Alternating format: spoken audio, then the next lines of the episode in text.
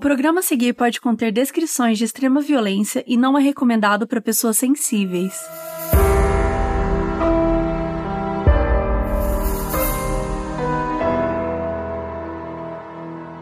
E aí, gente, tudo bem? Olá! Olá! E hoje, de novo, né, antes de começar tudo, a gente quer indicar uma causa que já apareceu por aqui, só que eles ainda precisam de ajuda. E lembrando que quem quiser pode sempre ajudar, né, seja com uma quantia ou até divulgando. O projeto é o apoio permanente para famílias negras e periféricas no enfrentamento ao genocídio pela Covid-19 da Uniafro Brasil. O que é o projeto nas palavras deles? Exigimos participar das decisões econômicas que possam assegurar emprego e renda digna ao povo preto e periférico, mas enquanto lutamos por direitos, não podemos ver as nossas e os nossos passando fome ou sem condições mínimas de atravessar esse período de pandemia. E a gente vai deixar o link da vaquinha no site deles que presta conta de tudo que tá acontecendo para que vocês possam acompanhar. E como sempre, se doar, conta pra gente, a gente quer saber e também quem puder pode compartilhar.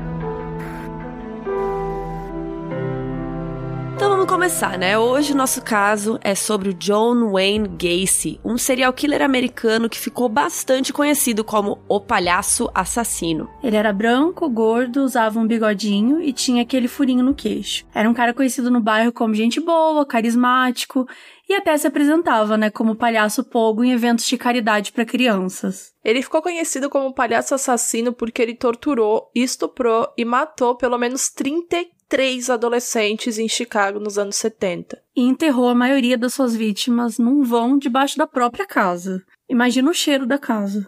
Mara. Que nojo. E esse palhaço e serial killer foi que inspirou Stephen King a criar o Pennywise, de It, a Coisa, o livro favorito da Belle, e acho que da Mabê também, essas doidas. Deus me livre ficar sonhando com o palhaço assassino. Meu livro favorito é de um palhaço assassino. Gente, mas It é perfeito, não, não posso fazer nada. Na verdade, é meu segundo favorito. Porque o primeiro é o Iluminado. Eu tenho uma A tatuagem. Mabê tem uma tatu, né? De iluminado. Das, das gêmeas, né? É, das gêmeas. Só que a cabeça é, em vez de ser a cabeça delas, é o Cutulo. E a Bel tem tatuagem também? Eu tenho, tenho do It. Do palhaço? Não, não do Pennywise. Mas eu tenho escrito lover barra loser. Não é exatamente isso, mas é o V em cima do, Aham. do S. Quem Ah. é fã sabe, né? Eu sei, é eu um sei. rolezinho do Clube dos Otários. É. e aí tem o balãozinho também que puxa assim no R. Ai, gente, postem suas, suas tatus nas nossas redes sociais depois, pro povo ver. Arroba moduspod, a gente vai postar...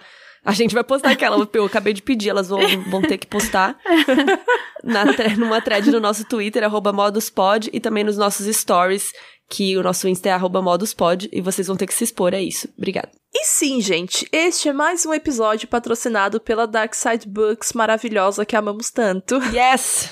Amamos ser patrocinados pela Dark Side. Sempre. O livro que conta essa história se chama Killer Clown. Ele foi escrito por Terry Sullivan, que é o promotor responsável né, pela investigação e a prisão do Gacy, e também foi escrito por Peter Macon, que é um jornalista que acompanhou essa história toda. Aí, antes de começar, a gente precisa explicar um pouco como vai ser a nossa abordagem nesse episódio. Porque o livro já começa já com a última vítima do Gacy, um pouco antes dele ser capturado.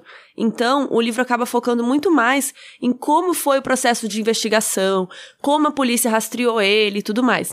Para vocês terem uma ideia, o livro começa no dia 11 de dezembro de 78, quando o Rob Pist, que é a última vítima dele, desapareceu. Aí, só na página 147, que a gente chega no dia 21 de dezembro, ou seja, 10 dias depois.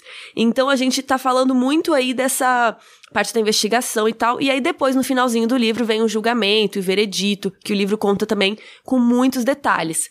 E também tem um anexo no final do livro que é bem legal, que os autores colocaram um tempo depois, em 2012, que são várias reflexões e teorias sobre essa história. E ainda no final do livro tem uma parte sobre palhaços da vida real e dos filmes e uma meio que uma mini bio de cada um deles. Então, por causa disso tudo, a gente vai focar mais na vida dele e no meio do caminho a gente vai contando partes do livro que vão falar sobre a investigação e o julgamento. E para saber em detalhes toda a investigação, você tem que ler o livro do Dark Side, que é o Killer Clown. Entra lá em darksidebooks.com.br e garanta o livro antes que ele acabe, gente, porque o BTK a gente conseguiu zerar o estoque deles, então corre. E se você comprar o livro na loja oficial da Dark Side, você pode usar o nosso cupom maravilhoso para ganhar um desconto. O cupom é MODUSDARK10. Modus, com U, né, que no nosso podcast, e 10, o numeral. E mais uma vez, obrigado, Darkseid, por acreditar nesse projeto, por acreditar no nosso podcast, e obrigada pelos ouvintes por nos apoiarem nos publis, vocês são demais. Então vamos começar pelo início, né? O John Wayne Gacy nasceu em 1942 em Chicago. Ele era o irmão caçula de mais duas meninas. O pai era mecânico e veterano da Primeira Guerra e a mãe era dona de casa. Ele tinha uma relação muito boa com as irmãs e com a mãe, só que era péssimo com o pai. O pai era alcoólatra, agredia constantemente todo mundo na casa. E uma dessas vezes, o pai do Gacy bateu nele com um cabo de vassoura e ele ficou inconsciente. Ele era muito violento. Então, além das agressões físicas, o pai dele também agredia ele verbalmente. Sempre comparava com suas irmãs e dava um jeito de diminuir ele. E mesmo assim, ele tentava a todo custo ter a aprovação dele, sabe? Só que era sempre em vão. Quando ele tinha seis anos, ele roubou um caminhão de brinquedo de uma loja e a mãe dele o fez devolver e pedir desculpas. Daí ele levou uma surra de cinta do pai dele e a partir desse dia a mãe resolveu protegê-lo desses ataques. Então isso fez o pai dizer que ele era filhinho de mamãe e que provavelmente quando ele crescesse viraria bicha. Claro que o pai era homofóbico também. Então, gente, 1940, né? Nessa época, ser homofóbico era parte do, do processo. E aos sete anos, ele e outro menino foram pegos tocando sexualmente uma criança mais nova, e o pai dele o chicoteou com um amolador de navalhas como punição. Nossa, velho. Era uma violência, assim, muito. Extrema. Muito extrema, muito extrema. E também nessa idade, ele foi molestado por um empreiteiro amigo da família. Gacy nunca contou ao pai dele porque ele tinha medo de que o culpasse, né? Enfim, o pai dele já falava todas essas coisas, imagina ele contar isso. Ele tinha um problema cardíaco que o impedia de praticar exercícios, então ele sempre foi gordo e sofreu muito bullying no colégio. E por causa dessa doença, ele passou quase um ano no hospital. Ele tinha desmaios frequentes. O pai dele acusava ele de inventar a doença para chamar atenção, só que a mãe e as irmãs acreditavam. Apesar de só o pai desconfiar, os médicos nunca chegaram a uma conclusão sobre o que ele teria. Mesmo assim, ele continuava sendo ridicularizado, espancado, inclusive na frente dos amigos dele. Uma vez aos 15 anos, um amigo presenciou o pai dele espancando ele e a mãe tentando intervir do nada enquanto ele estava na casa do Gacy. Então, aos 18 anos, ele passou a se envolver com política como assistente de um candidato do Partido Democrata. O pai dele também achava ele patético por isso, e ele confessou, inclusive anos mais tarde, que isso também tinha sido feito para buscar a aprovação do próprio pai. Quando ele se tornou um candidato, o pai dele deu um carro para ele. Quer dizer, ele deu, mas disse que o registro ficava com ele até que ele completasse os pagamentos, né? Demoraria anos para pagar e o pai acabou confiscando as chaves do carro e ele chegou a fazer cópias das chaves e aí o pai tirou uma das peças do carro para ele não conseguir usar e isso foi tipo a gota d'água pro John Wayne Gacy. Ele deixou a casa dos pais e dirigiu até Las Vegas, onde ele conseguiu emprego no serviço de ambulância e depois como assistente de necrotério. E aí em Las Vegas ele tinha mentido a idade para conseguir esse emprego como motorista da ambulância, então quando descobriram, tiraram ele e ofereceram, né, o emprego do necrotério que eu relatei. Como ele ganharia muito pouco para conseguir alugar um lugar, ele passou a dormir à noite lá. E por passar a noite lá, ele acompanhou diversas vezes os agentes funerários embalsamando corpos. E em uma dessas vezes, os caras foram embora e ele quis acariciar um corpo e acabou levando um puta de um choque, o que assustou ele, fez ele ligar para a mãe dele para pedir pro pai deixá-lo voltar a morar com eles. É muita gente quando foge de casa quando tem, sei lá, oito anos e dá a volta na quadra e volta, Sim. porque acha o mundo horrível Total. na quadra, sabe? É muito John Wayne Gacy fugindo de casa e ligando, chorando, pedindo pra voltar depois, sabe? Depois ele voltou então a morar na casa dos pais e conseguiu uma vaga de estagiário em uma loja de sapatos. Em 1964, um ano depois, ele foi transferido para Springfield para trabalhar como vendedor e foi promovido mais duas vezes, até virar gerente do departamento. Aí o Gacy namorava uma menina chamada Marilyn e nessa época desse namoro, ele se juntou ao JCs, que era uma organização voluntária, e começou a trabalhar loucamente lá, até além das horas que ele já trabalhava normalmente. Lá era um lugar para que homens pudessem desenvolver habilidades pessoais e de liderança. Eu imagino como se fosse um negócio meio coach, assim, que hoje em dia a gente chama de coach. Era um negócio meio de liderança e organização cívica, e era para homens entre idades de 18 e 40 anos. Essa organização durou 10 anos, mas no seu auge ela contou com 350 mil membros, inclusive entre eles Bill Clinton, Bill Gates Ed Kemper, que é um serial killer que depois a gente vai falar aqui também, e o Ronald Reagan. Nossa senhora, mas. Que galera. Cavucou o lixão, hein? Cavucou. Alguns meses depois, ele ficou noivo dessa Marilyn, que era colega de trabalho dele. Eles se casaram e aí, em 1966, o seu sogro comprou três franquias do KFC, aquele negócio de, de frango frito lá dos americanos. Aquele negócio, aquele negócio lá. Também. Eu nem sei se tem no Brasil isso, acho que tem, né, agora. Tem, tem. Então o sogro dele comprou essas três franquias do KFC e disse que eles teriam que ir morar na ex-casa deles em Waterloo para que o Gacy pudesse administrar os restaurantes. E aí, em 65, o Gacy virou vice-presidente da sede do JC's em Springfield. E aí ele continuou trabalhando, crescendo e tudo mais. E aí ele acaba aceitando ir morar em Waterloo, que nem o sogro pediu, e ele se dizia um exímio trabalhador, mas o sogro achava ele bem mais ou menos. O sogro nunca gostou do Gacy, mas como ele não conseguiu impedir a menina de casar com ele, resolveu trazer eles mais para perto, para ficar de olho e tal. Só que o Gacy se comportava como se ele fosse dono das lojas e dava frango grátis pra galera, pros amigos dele e tal. Ele começou a frequentar a JC's de Waterloo e fez diversos amigos lá. E esses amigos estavam envolvidos com prostituição, pornografia e outras atividades maravilhosas. Inclusive, o sogro dele não entendia como ele ganhava tão bem, mas mesmo assim a família dele tinha que ajudar com as contas da casa dele e da filha. Então ele pensava que o Gacy estava metido com um jogo de azar, mas é porque ele realmente gastava muito loucamente o dinheiro dele. Aí, em 66 e 67, ele e a Marilyn tiveram dois filhos. Só que no mesmo dia que a esposa dele deu à luz ao primeiro filho dele, ele teve a sua primeira experiência sexual com outro homem. Aí ele saiu para beber com um colega de trabalho, ficou bêbado e esse amigo fez sexo oral nele. No dia seguinte acordou se sentindo super envergonhado por ter feito isso com um homem, né? E mesmo assim ele foi no hospital, né, visitar a esposa dele, conhecer o bebê, como se nada tivesse acontecido. Outra coisa super esquisita é que ele vivia oferecendo a mulher dele para os outros em troca de favores, falando que ela faria sexo oral para eles e tal. Uma vez os pais dele o visitaram e o pai pediu desculpas pela sua infância e disse que tinha orgulho dele agora, finalmente, né? Ele conseguiu algum tipo de aprovação do pai dele. E aí o Gacy era rico, tinha uma família super legal, com dois filhos, uma esposa gente boa. Só que tudo isso era o que parecia, né? Porque na verdade o casamento deles nunca foi legal. Ele traía ela com várias prostitutas e criou um clube no porão de casa, que ele cobrava uma mensalidade pra galera poder entrar e beber bebida alcoólica. E aí ele frequentava aí nesse porão da casa dele com vários funcionários, que a maioria era menor de idade, mas para eles era bom, porque era um lugar que eles iam poder beber, né? E aí, quando esses garotos estavam nesse clubinho lá com ele, ele desafiava eles a jogar sinuca e em troca de sexo oral. Se o cara é heterossexual, ele fala, ah, depois a minha esposa vai chupar você se você me chupar também. E aí também tinham outros que ele ficava falando assim, ai, ah, não, na verdade é um experimento científico. Cada hora ele falava um negócio e ele tinha essa coisa de que ele tava fazendo um experimento científico, que ele precisava testar um negócio de homossexuais, umas paradas assim. E te, tinha vezes também que ele até falava que tinha contato com mafiosos de Chicago, porque ele gostava de pagar de fodão, né, que tinha muito poder, essas coisas.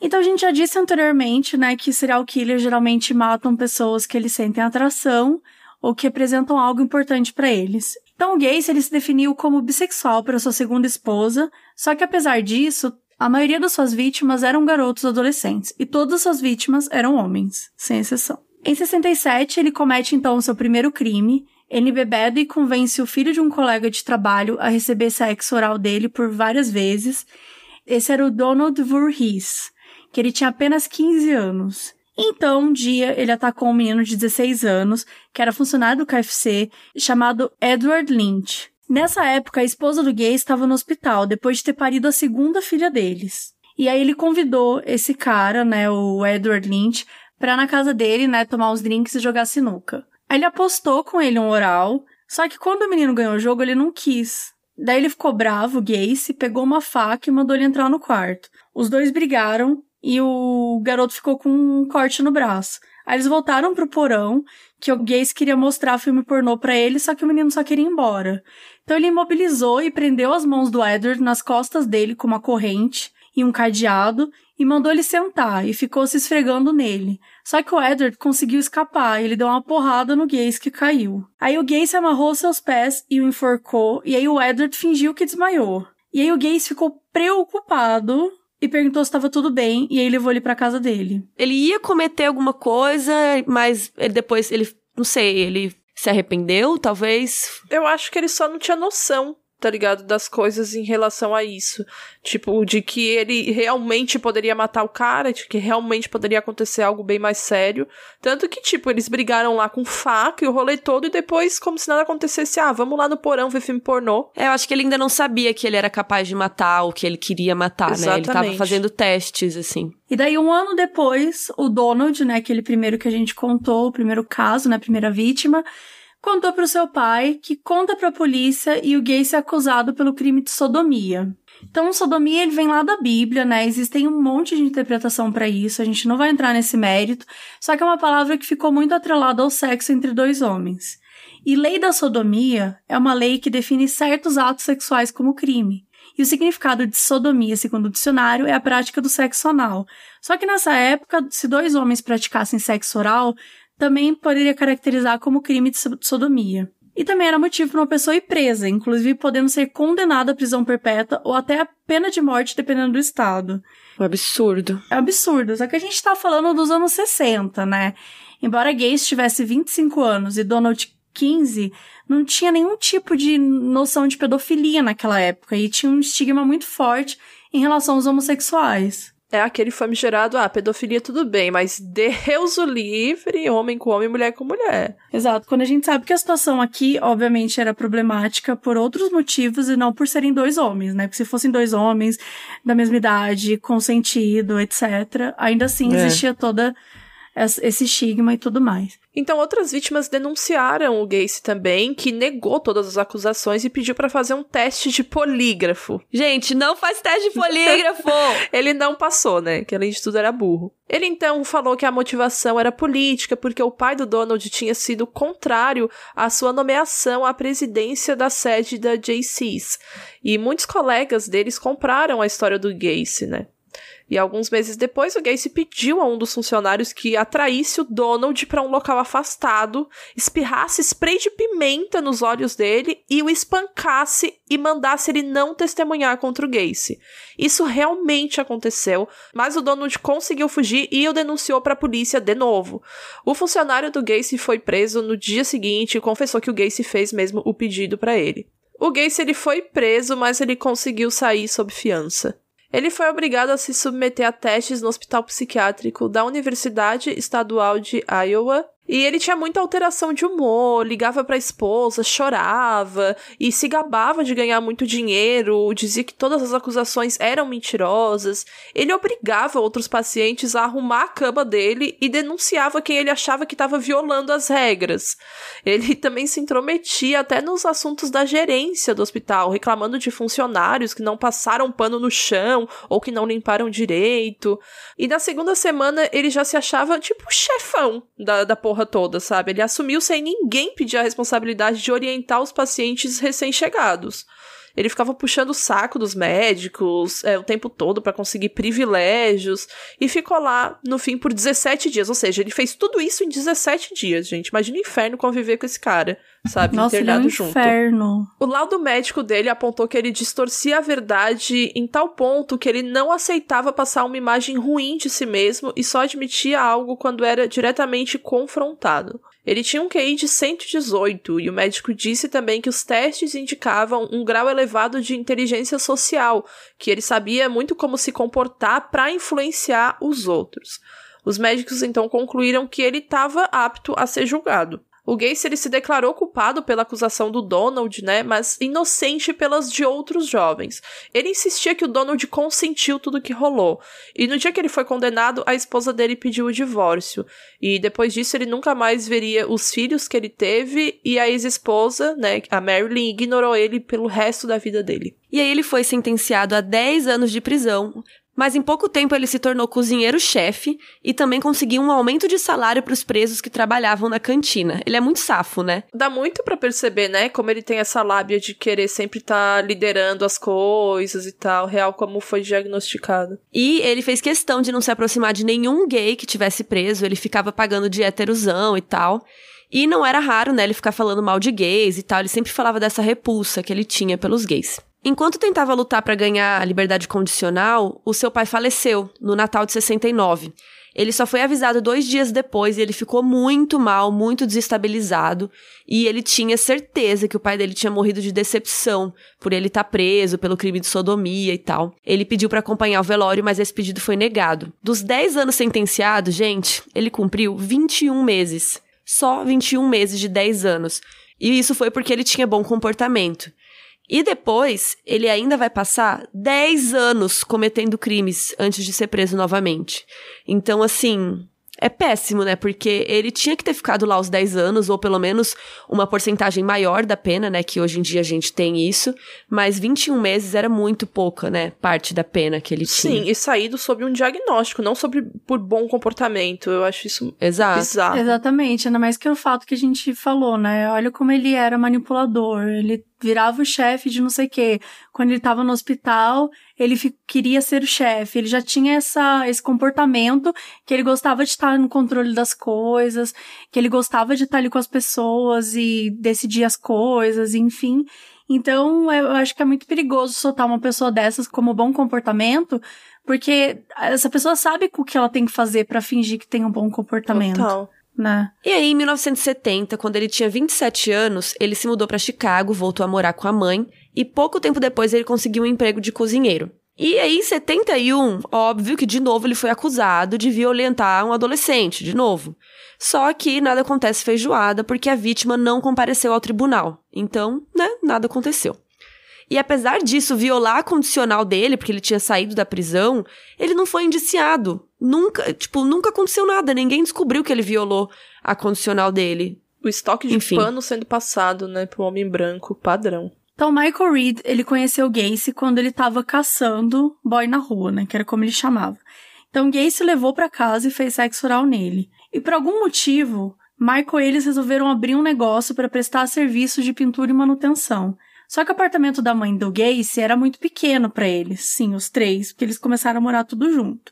E os materiais que eles precisavam comprar é, não cabia, né? Não tinha espaço. Então ele convenceu a mãe a comprar uma casa.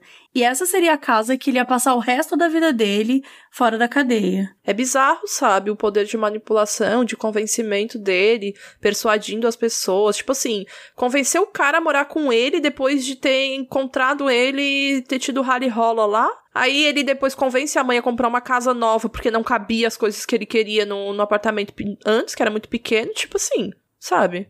E aí, segundo o Michael, o Gaze fez o seguinte no intervalo de duas semanas. Ele contou que ele se fingia de policial para algemar e espancar rapazes com quem ele saía. Tipo, ele tava contando isso pra um cara que ele, né, tinha tido rally rola, como a Bel falou.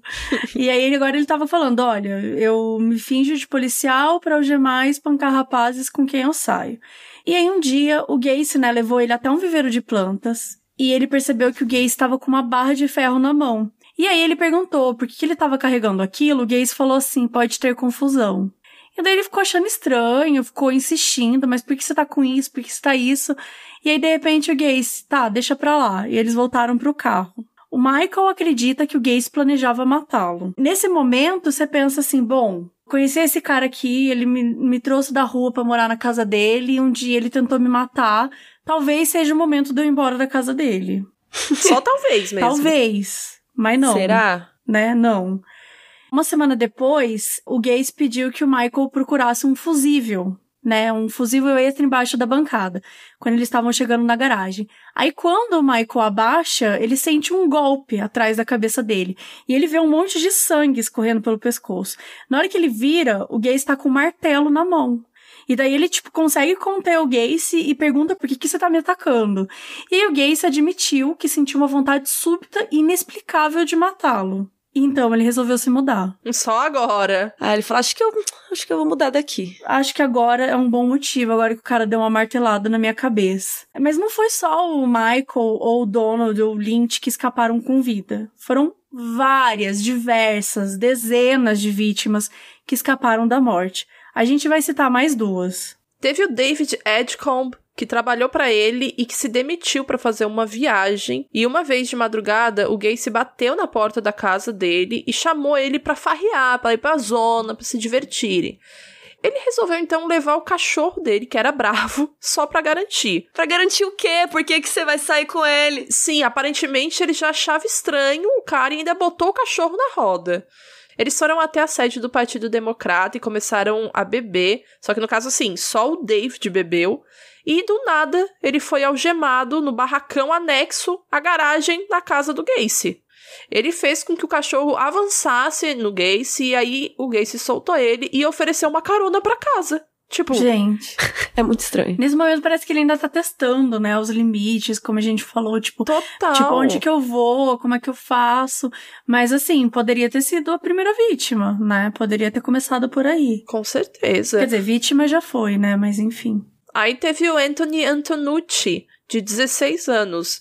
Ele foi trabalhar com ele porque os pais conheciam o Gacy da igreja e ele já tinha feito uma obra no apartamento da família. Aí o Gacy levou ele para sair, ofereceu um whisky e propôs sexo oral. O Anthony achou que ele estava brincando e recusou, né? Porque ele tinha 16 anos. Aí o Gacy foi para cima dele, eles meio que saíram na porrada. E o Gacy recuou e disse para eles irem para casa dele dormir, porque no dia seguinte ele tinha uns jobs para terminar. E aí o Anthony dormiu no sofá e ficou por isso mesmo. Um mês depois, os pais dele saíram de férias, pediram pro Gacy ficar de olho no filho dele. E tipo assim, sabe, gente, é um negócio que já é um pouco estranho, tá ligado? Desde o começo. Aí passa um mês de, depois de tudo isso acontecer, os pais ainda saem de férias e pedem pro Gacy ficar de olho no filho, porque os pais não sabiam de nada, né, até então. É. E aí ele chegou um dia de madrugada com uma garrafa de vinho, um projetor e filme pornô, né? Como sempre. Os dois começaram a brigar de novo e o Gacy algemou o Anthony com os braços para trás. Ele se levantou e foi até a cozinha, e enquanto isso, o Anthony meio que se livrou de uma das algemas e ficou no chão esperando, né? Só que ele fingiu que ainda estava algemado. Quando o Gacy voltou, o Anthony derrubou ele na porrada também e imobilizou ele. E ele era da equipe de luta livre da escola, então ele era bom de briga e algemou o Gacy. E aí o Gacy ficou muito surpreso e falou que o Anthony foi o único que conseguiu se soltar daquelas algemas e colocá-las nele. Ele esperou uns 10 minutos e aí depois soltou o Gacy e mandou ele embora. E aí, um tempo depois, ele se envolveu com uma ex-namorada da escola e logo eles ficaram noivos e se casaram. Uma semana antes de se casar, ele foi preso e acusado de lesão corporal dolosa e conduta imprudente. A prisão aconteceu porque o Jack D contou que o Gacy fingiu ser policial, mostrou até um distintivo, o atraiu para o seu carro e forçou a fazer sexo oral nele. Só que o Gacy armou para cima dele para parecer que o Jack estava fazendo chantagem para ter seu dinheiro. Então a acusação foi retirada. Tipo, a lábia desse cara. É absurdo, porque ele já tinha um monte de acusações, só que parece que as polícias não se comunicavam, né? Parece que ninguém sabia das coisas passadas.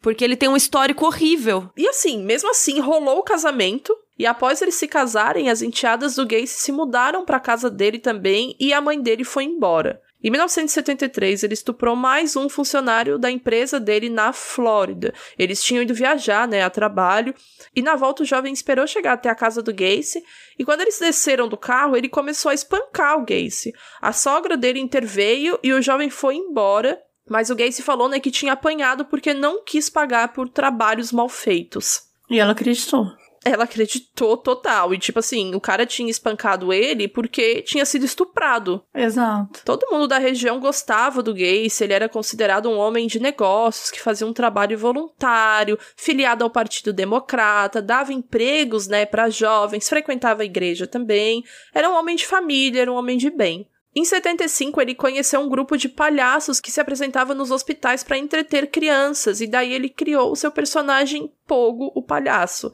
E aí ele costurou suas próprias roupas e aprendeu a se maquiar. E primeiro ele cobria todo o rosto de pó branco, daí desenhava um triângulo delineado com preto e pintava de azul.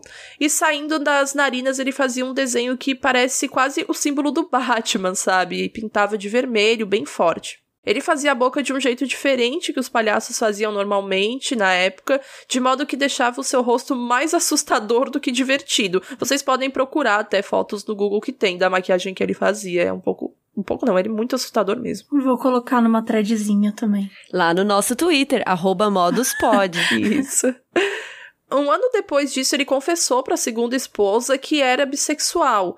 E aí, no Dia das Mães, eles transaram e ele avisou para ela que seria a última vez que aquilo nunca mais ia acontecer porque ele era bissexual. Acho que ele não sabe o que é bissexual, né? É, exatamente. É, acho que na verdade ele era gay, né? É que ele não queria falar porque, nossa, que horror, que pecador, etc.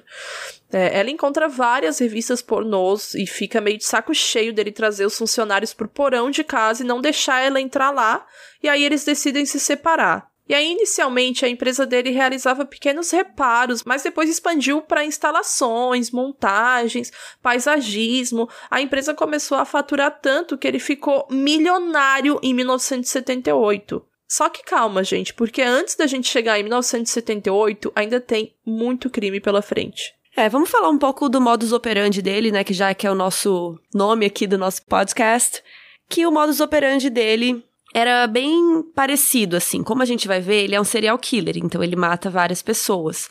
E todas as suas vítimas eram homens brancos, a maioria deles jovens. E ele saía à caça, e é muito comum a gente ver serial killer falando que caça, né? Que é, é como se ele fosse um predador, assim.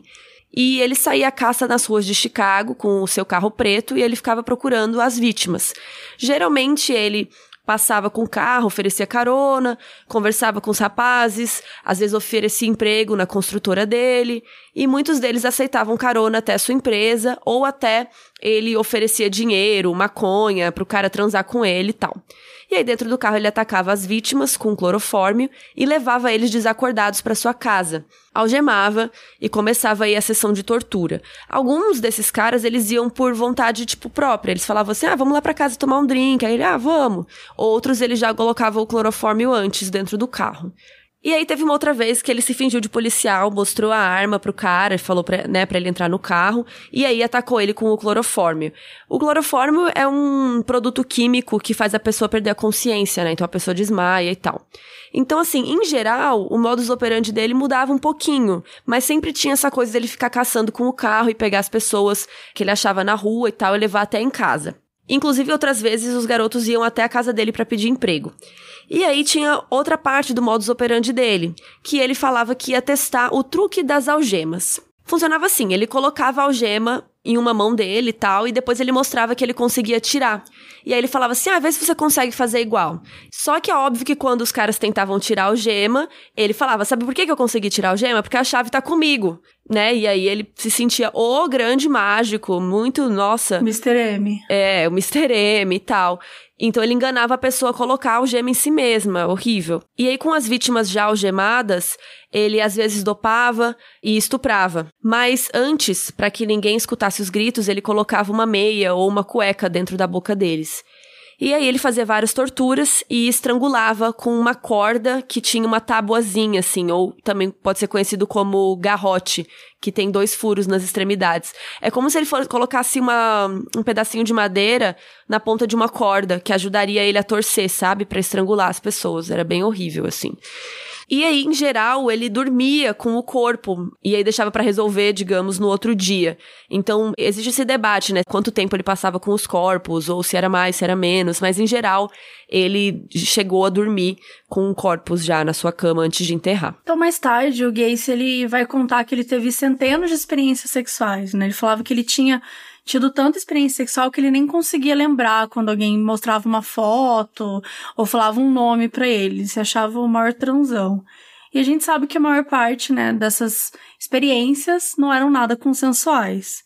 Ele foi acusado de pelo menos 33 homicídios. Por conta disso, a gente não vai conseguir passar por toda a timeline, que é muita gente, né? São 33 casos. Então a gente vai trazer só alguns para ilustrar um pouco da crueldade que ele fazia.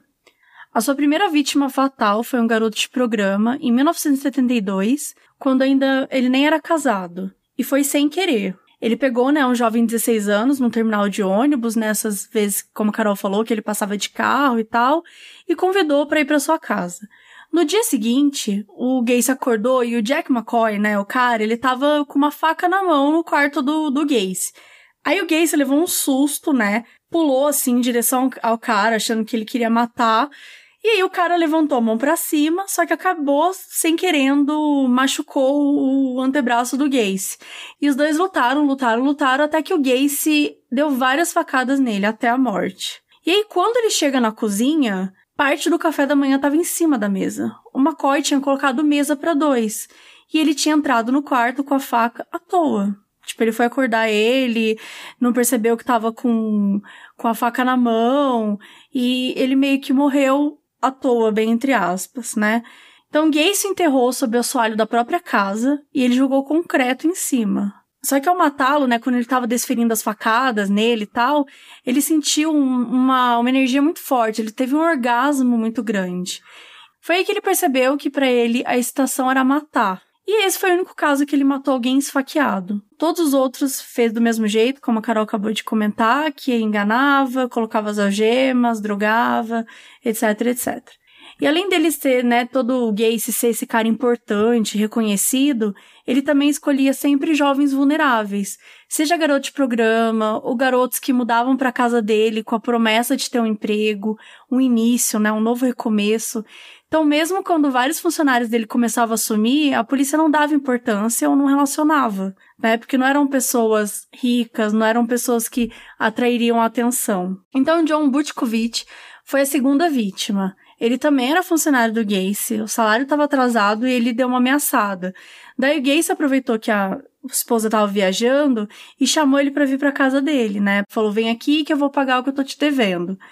E aí ele obviamente virou, acabou virando uma vítima do Gacy, e o Gacy inclusive participou da busca pelo garoto. Quando o pai foi lá, né, tentar encontrar, que eles estavam tentando encontrar o menino, ele se ofereceu e começou a participar da busca do própria vítima que ele tinha feito. E ele falou pro pai que não tinha visto o garoto, né, desde então, só que eles tinham resolvido o lance do dinheiro. E durante três anos, os pais do Butkovich acionaram a polícia mais de 100 vezes pedindo para investigar o Gacy. Mais de 100 vezes. Mas as, a polícia nunca se importou. Cara, 100 vezes, mano. Ah, é bizarro. Então, logo após o divórcio, em 1976, os vizinhos começaram a perceber a mudança no comportamento dele. Né, eles ouviam um carro chegando, saindo muito cedo, luzes ligando e desligando em horários nada a ver, muito cedo, muito tarde, sons de berro abafado, choros e gritaria algumas vezes pela manhã e a maior parte dos seus assassinatos aconteceu entre 1976 e 1978. 29 corpos foram enterrados, né, sob o assoalho da casa dele, e outros três foram jogados no rio porque não tinha mais espaço na casa dele. E algumas vítimas foram sequestradas, outras eram funcionários jovens que iam morar na casa dele, e nove delas até hoje nunca foram identificadas. Então, antes de matar, ele fazia os caras beber, jogar sinuca, né? Deixava bêbado, dopava. E embora o gay se empregasse, né, adolescentes de ambos sexos nos seus restaurantes, ele socializava apenas com os jovens rapazes. E aí muitos ficavam alcoolizados, daí o gay se, né, fazia algumas investidas e, se rechaçado, ele fingia que era brincadeira, ou como é um teste moral, nossa, isso aqui é só na zoeira e tal e ele estava ileso até o fatídico dia que foi 11 de dezembro de 1978, e é aqui que a gente inicia o livro Killer Clown. E aí, em dezembro de 78, a investigação começou. Quando aconteceu o desaparecimento de um garoto chamado Rob Piste, de 15 anos, a polícia começou a investigar. Ele trabalhava numa farmácia chamada Nissan, que foi construída numa obra supervisionada por quem? Sim, pelo Gacy. O Gacy tinha 36 anos só nessa época. Eu falo só 36 porque olha quanto tempo ele mata, sabe? Parece que ele já tinha uns 50 anos. Eu tenho essa impressão toda a vida que eu leio a história dele. Mas não, tinha só 36 mesmo nessa época. E naquele dia, o Gacy tinha passado por lá e ficou conversando com seu amigo, que era o dono da farmácia.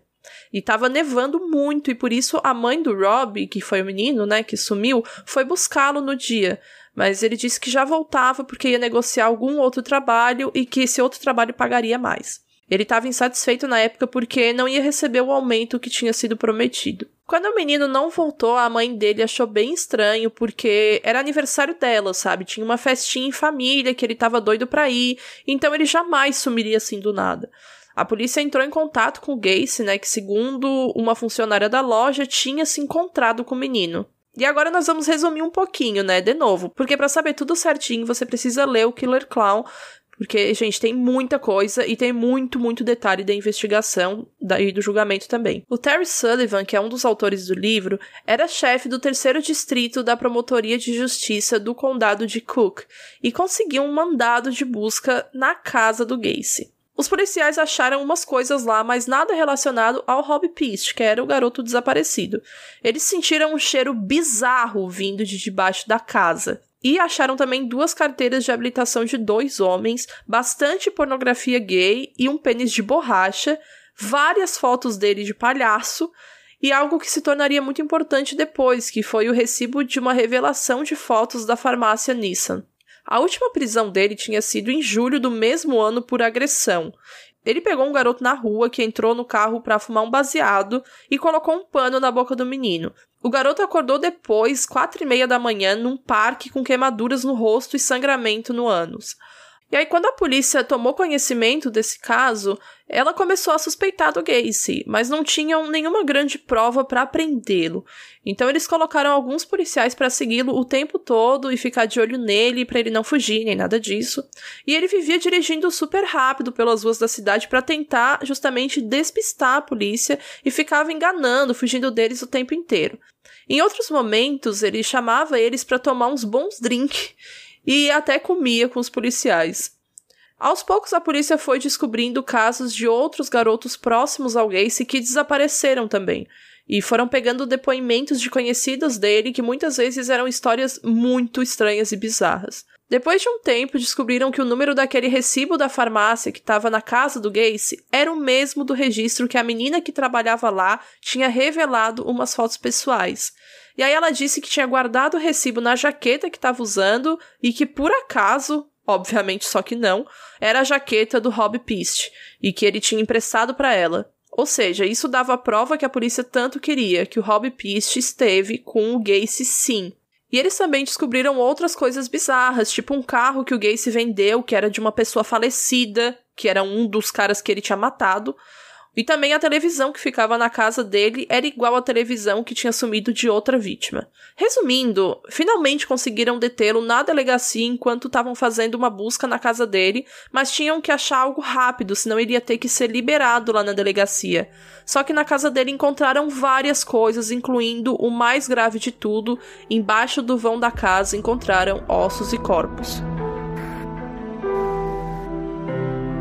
Então vamos lá, que é hora de debate, né? Nos anos 70, não tinha tecnologia como é hoje para encontrar esses arquivos, os policiais precisavam ir pessoalmente até o local, né? Ele, ele conta bastante isso no livro, como que era difícil você conseguir é, informações para descobrir dessa última vez que ele tinha sido preso, para descobrir qualquer uma das coisas, era tudo complicado, porque você tinha que ligar, e, aí você tinha que depender da boa vontade da outra polícia, de outro estado, nananã.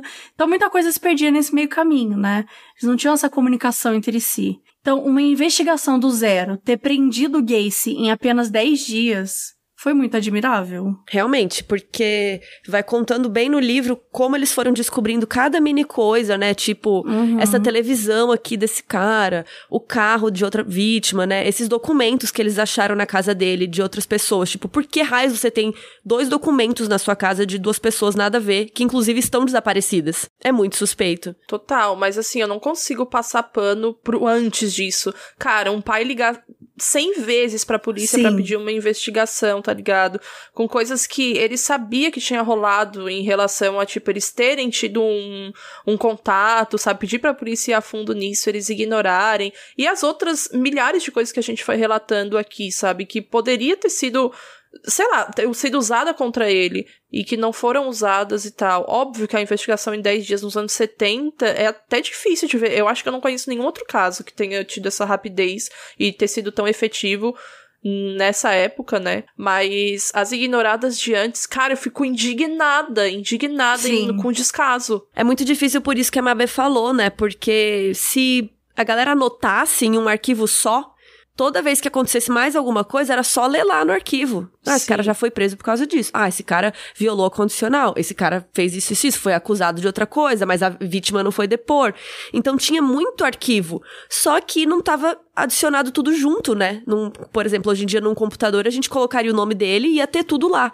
Mas tem essa coisa também, que como as polícias eram de cada estado e tal, às vezes o cara não anotava, às vezes o cara, ah, ele foi, ah, não é nada, e não anotava lá no, no documento. Ou nem se prestava a dar essa informação, né?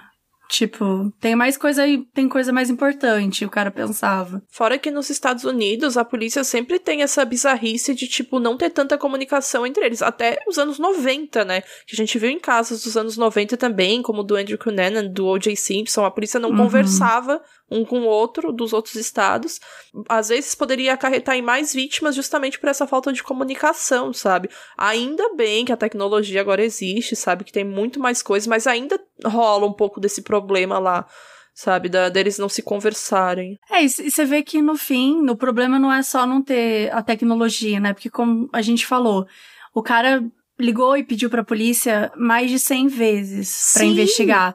Então, assim, você também pode ter toda a tecnologia do mundo. Se eles não estão interessados no caso, eles não estão nem aí, né? Ou se não é um caso que parece alguma coisa maior. Quer dizer, ele precisou encontrar uma casa que tivesse 29 corpos enterrados, né? Para você dar importância para esse caso. Mas e todas as vezes que aconteceu coisas com ele, ele também era muito esperto, o Gacy, porque ele, tipo, muitas vezes ele falava com pessoas que eram vulneráveis, né? Não tinham dinheiro, não tinham situação financeira boa, às vezes moravam na rua, eram garoto de programa. Então, de novo, isso é muito das vezes que a gente vê. Às vezes, parte da, do, do perfil das vítimas, é, as pessoas olham para essas pessoas que no fundo, a, a, polícia não se importa, porque são invisíveis, são pobres, são pessoas que não têm condições, pessoas que às vezes não têm família próxima, a família tá muito longe, a família nem sabe que tá sumido e tal. Então, você vê que quando tinha algum garoto aqui e ali que a família, né, se importava e, e procurava, ainda assim a polícia não fez nada. Então, e aí teve até aquela vez que ele chegou a ser acusado, mas o cara não compareceu. Isso para mim é muito bizarro, o fato de que ficou por isso mesmo, sabe? Porque assim, uhum. se uma uhum. pessoa não aparece, pode significar várias coisas. Pode significar que ela tá mentindo, pode significar que ela tá mentindo, mas também pode ter, significar que ela foi coagida, pode significar que ela tá Totalmente. com medo. Então assim, como é que não foi, né, investigar essas partes também? Como que não chegou? Ainda mais porque no histórico dele já tinha aquilo dele ter mandado espancar um cara para ele não para não ficar depondo contra ele, tá ligado? Nem denunciando. É, o foda não é a falta de tecnologia, o problema são as pessoas, como Sim. sempre, né? Então é o muito descaso. difícil. É, o descaso, enfim. Mas aí, quando o Gacy foi confrontado com os corpos encontrados na casa dele, ele só falou: Ah, é para isso que eu jogava cal, que eu colocava lá. Era isso mesmo, sabe? Ele nem tentou negar. E ele disse que não sabia quantos corpos tinham lá, mas ele falou que o Rob Peast não estava no vão da casa dele. Ele disse que todos eles foram estrangulados, mas que ninguém foi torturado. Bacana. E que ele fazia as vítimas se algemarem, falando do truque, então ele contou um pouco do modus operandi dele e tal. E aí ele disse que o Jack não gostava de homossexualidade. O que, que é isso? Ele começou a falar que ele tinha uma outra personalidade, que era esse cara, o Jack aí. Mas depois nenhum psicólogo ou psiquiatra falou que ele realmente tinha dupla personalidade ou mais personalidades. Então, pelo que a gente imagina, era mentira essa história do Jack aí. Ele desenhou um mapa exato de onde estariam os corpos dentro da casa dele. Vamos, né, de novo. Aquela época não tinha nada tecnológico, nem nada. Imagina o nível de conhecimento que você precisa ter para você desenhar um mapa e você falar na sua casa exatamente onde estão os corpos sabe? Ele desenhou, assim, tipo, ele desenhou embaixo da casa dele e, tipo, a polícia falou que era exatamente, sabe? Ele tinha uma memória muito louca, assim, né? De, de, conseguir entender, tipo, ah, aqui eu enterrei tal pessoa, aqui eu enterrei, aqui tá assim, aqui não tem nada, aqui, porque, né, uns estavam numa parte do vão, outros estavam embaixo da garagem. Eu fico pensando na, na mente desse cara mesmo, sabe? De conseguir desenhar exatamente onde ele tinha guardado. É muito bizarro. E aí ele contou que ele fazia os funcionários dele cavarem os buracos no vão da casa. Inclusive, alguns cavaram o próprio buraco que seriam enterrados depois. Ele não conseguia cavar porque, coitado, ele tinha problema no coração. Então ele pedia para os funcionários fazerem isso. Para dar um piripá que antes não dava, né? Ai, que ódio. Nossa, é, seria incrível. Alguns corpos estavam em estado de decomposição tão grande que só foi possível reconhecer por causa da arcada dentária. E tudo isso foi muito triste, né? Várias famílias de jovens desaparecidos foram até lá, né, quando estavam fazendo as investigações. Inclusive a polícia tinha cercado a casa dele, muita gente foi até lá, tudo. Mesmo sem saber se a vítima tinha sido alguma vítima do Gacy ou não, muita gente ficou com a esperança de talvez saber, né, o final que teve algum filho, algum parente e tal.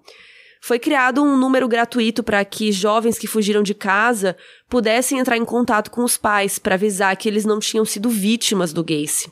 Olha o nível, né? Vários pais ligaram perguntando se algumas das vítimas tinham olhos azuis, sardas, alguma característica para tentar saber dos filhos e tal. Só que assim, gente, os corpos estavam em decomposição muito, tipo, avançada, não dava nem para ver se a pessoa teria olhos azuis ou sardas, sabe? Infelizmente. O que ajudou a identificar algumas vítimas foram esses objetos que encontraram na casa do Gacy. Por exemplo, uma menina reconheceu a fivela do cinto do namorado e uma medalha religiosa que ela tinha dado para ele. E o cheiro na casa, gente, era insuportável. No livro é muito relatado isso. E ainda por cima saía água ali no meio, era assim, a descrição Nojento. é bem horrível. Muitos jornalistas ficaram ali do lado de fora tentando pegar algum furo, alguma foto, alguma notícia, qualquer coisa. E no fim de tudo, depois que todos os corpos foram removidos, toda a bebida da casa do Gacy tinha sumido. Os armários estavam todos vazios. O que, que aconteceu? Os policiais e os detetives que estavam trabalhando ali tomaram tudo. Um promotor auxiliar contou isso para um dos autores do livro anos depois e disse que não julgava porque era difícil é, encontrar alguma forma de lidar aquilo sem bebida, porque era muito pesado o que eles estavam fazendo ali, o escavamento e tudo mais. É, demorou muito tempo, né? Não é que eles conseguiram tirar tudo, sei lá, em meia hora. Foi Não, um processo foi horrível, até porque demorado. eles tinham que preservar o máximo possível do que eles encontravam ali para poder identificar ou para poder ter provas, né, contra ele também depois. E aí a gente chega, né, no, no julgamento e na condenação. Tentaram dar o golpe, que ele era insano, e por conta da crueldade, muita gente acreditava que ele era louco mesmo, né? A promotoria contava com Bill Kunkel, que tinha ampla experiência com alegações de insanidade. Ele era um psiquiatra forense.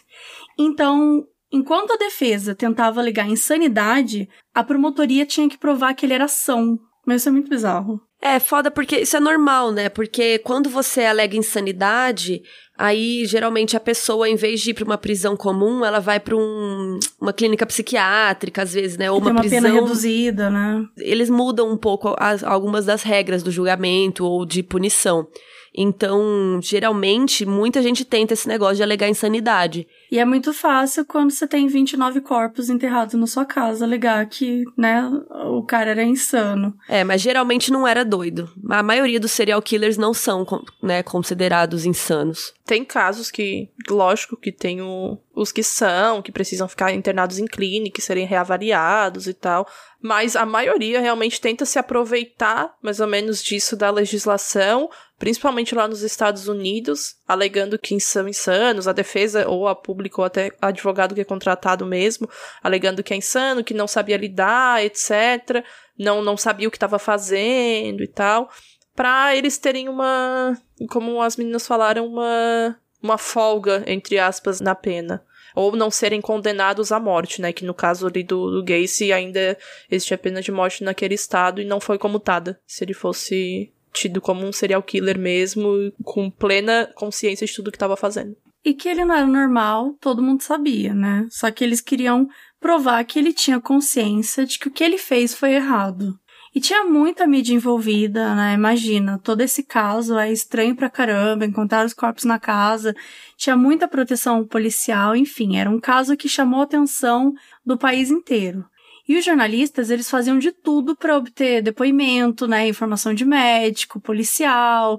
E um dos médicos legistas tinha respondido o jornalista que só um esquizofrênico teria feito aquilo. Então isso prejudicou muito né, na época a acusação. Então, quando a defesa ela não consegue contestar os fatos, ela quase sempre procura falha na investigação. Então, por conta do estado de, né, de decomposição dos corpos, como a gente já comentou, não tinha como estimar quanto tempo que os restos mortais estavam lá. E segundo um perito criminal, né, envolvido no caso, podia ser entre seis meses a dez anos. Pode ser absolutamente qualquer época. E depois veio o depoimento do médico legista, e a defesa tentou levantar uma hipótese de asfixia autoerótica, que era né, alegando que era possível que as vítimas tivessem morrido sufocadas sem querer durante a masturbação. Literalmente jogar a culpa na vítima. Não, literalmente. Então, enlouquecido com a defesa ter sugerido isso, né, o Canco, o psiquiatra, ele tem a seguinte conversa com o médico legista. Carol, seja médica legista aí, eu vou ser o Canco. Beleza. Você já tinha visto nós como os usados por gays em algum dos casos de asfixia autoerótica investigado pelo seu departamento? Não. Se alguém usar uma ligadura ou pedaço de corda para estrangular o indivíduo até deixá-lo inconsciente, mas sem matá-lo, e depois o mata enfiando um chumaço de pano ou papel em sua boca, seria menos homicídio do que se tivesse sido consumado o intento na primeira vez? É homicídio. Então, se alguém usa um artefato como esta corda aqui, em um menino de 15 anos, enche a garganta dele de papel, joga ele vivo no rio e ele se afoga, deixaria de ser homicídio? Não, não deixaria.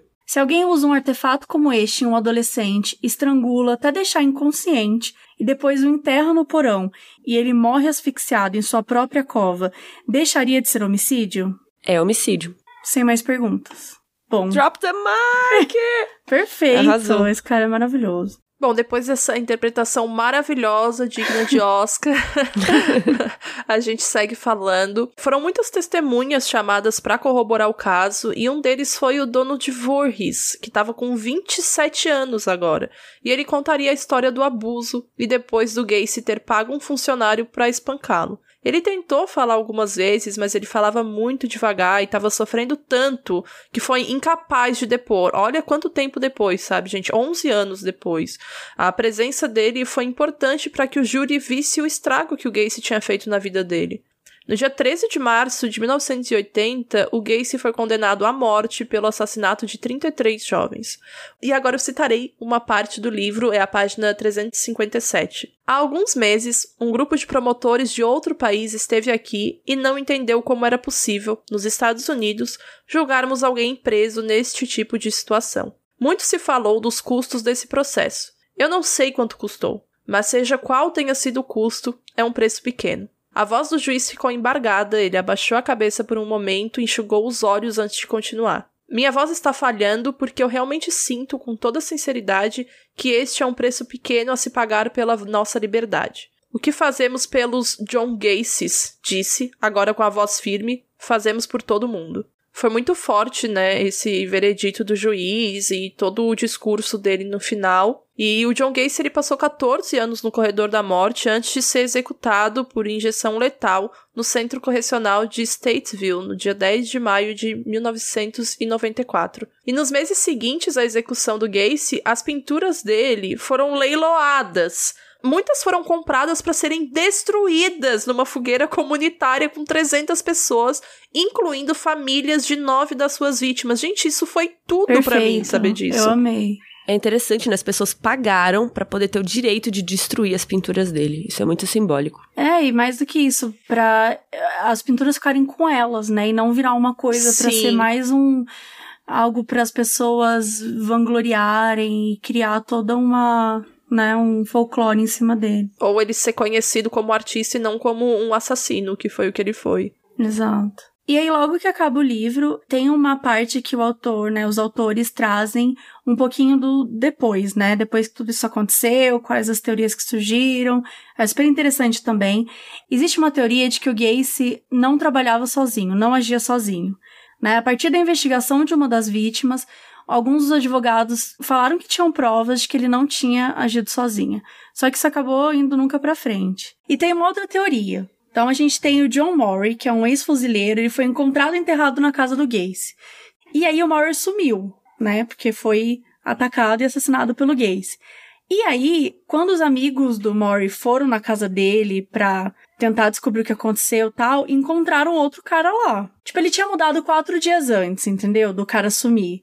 Tinha acabado de mudar pro apartamento dele. Estavam morando juntos. E aí os amigos iam lá, tal, ai, onde que tá esse cara? E só encontrava esse cara estranho aí, que tinha acabado de chegar, que, por acaso, por coincidência da vida, ele trabalhava pro Gacy. Ele tinha o, a chave do, do escritório do Gacy, a chave da casa do empreiteiro, ele tinha acesso a várias coisas.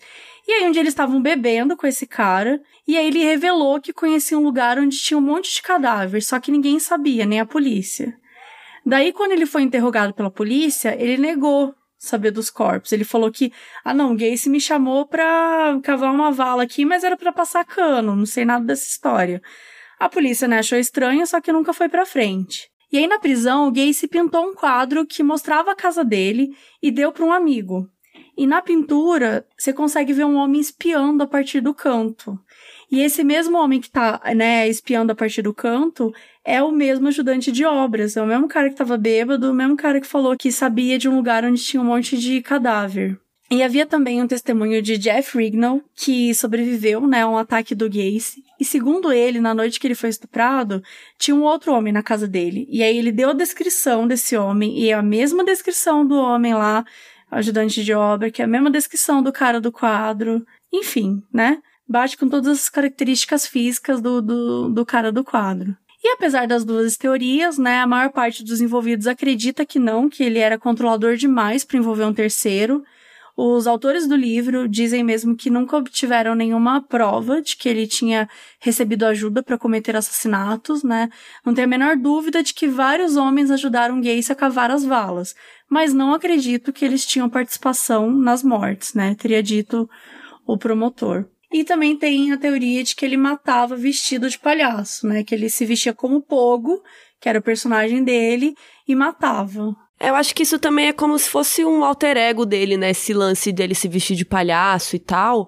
É como se fosse um outro momento, é um momento que ele era querido pelas pessoas e tal. Mas assim, são teorias que ele se vestia de palhaço enquanto matava, não tem nenhuma evidência sobre isso no, na revelação da confissão dele e tal, ele nunca contou nada disso. A versão oficial é que ele simplesmente matava as pessoas, não vestido de palhaço. Calhou Mas dele ser um ficou... palhaço, né? Isso, calhou dele ser um palhaço. É como se eu virasse assassina e, e, e colocassem lá a podcaster assassina, ela, sei lá, a youtuber assassina. Ele até virou palhaço depois de ser assassino, né? Ele começou a matar antes e tudo. Tem muita Isso. gente que morre de medo de ler qualquer coisa da história porque fala, ah, não, porque ele se vestia de palhaços e matava crianças. Tipo, associa tudo, sabe? É, e é mais vendável, é muito mais interessante. Sim. A mídia só fala assim, né? Tipo, o palhaço assassino. E aí, um dos autores do livro, né, o Terry Sullivan, ele conta que o caso do Gacy vai acompanhar ele pra vida inteira.